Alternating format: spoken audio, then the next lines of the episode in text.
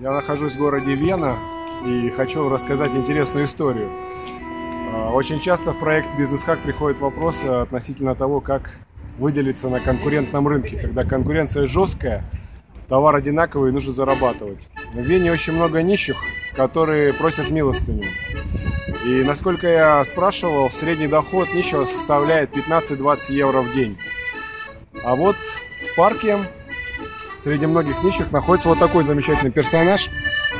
Он э, сидит в маске лошади. Его доход составляет 400-500 евро в день. Вот так. Нужно просто выделиться от конкурентов. И все.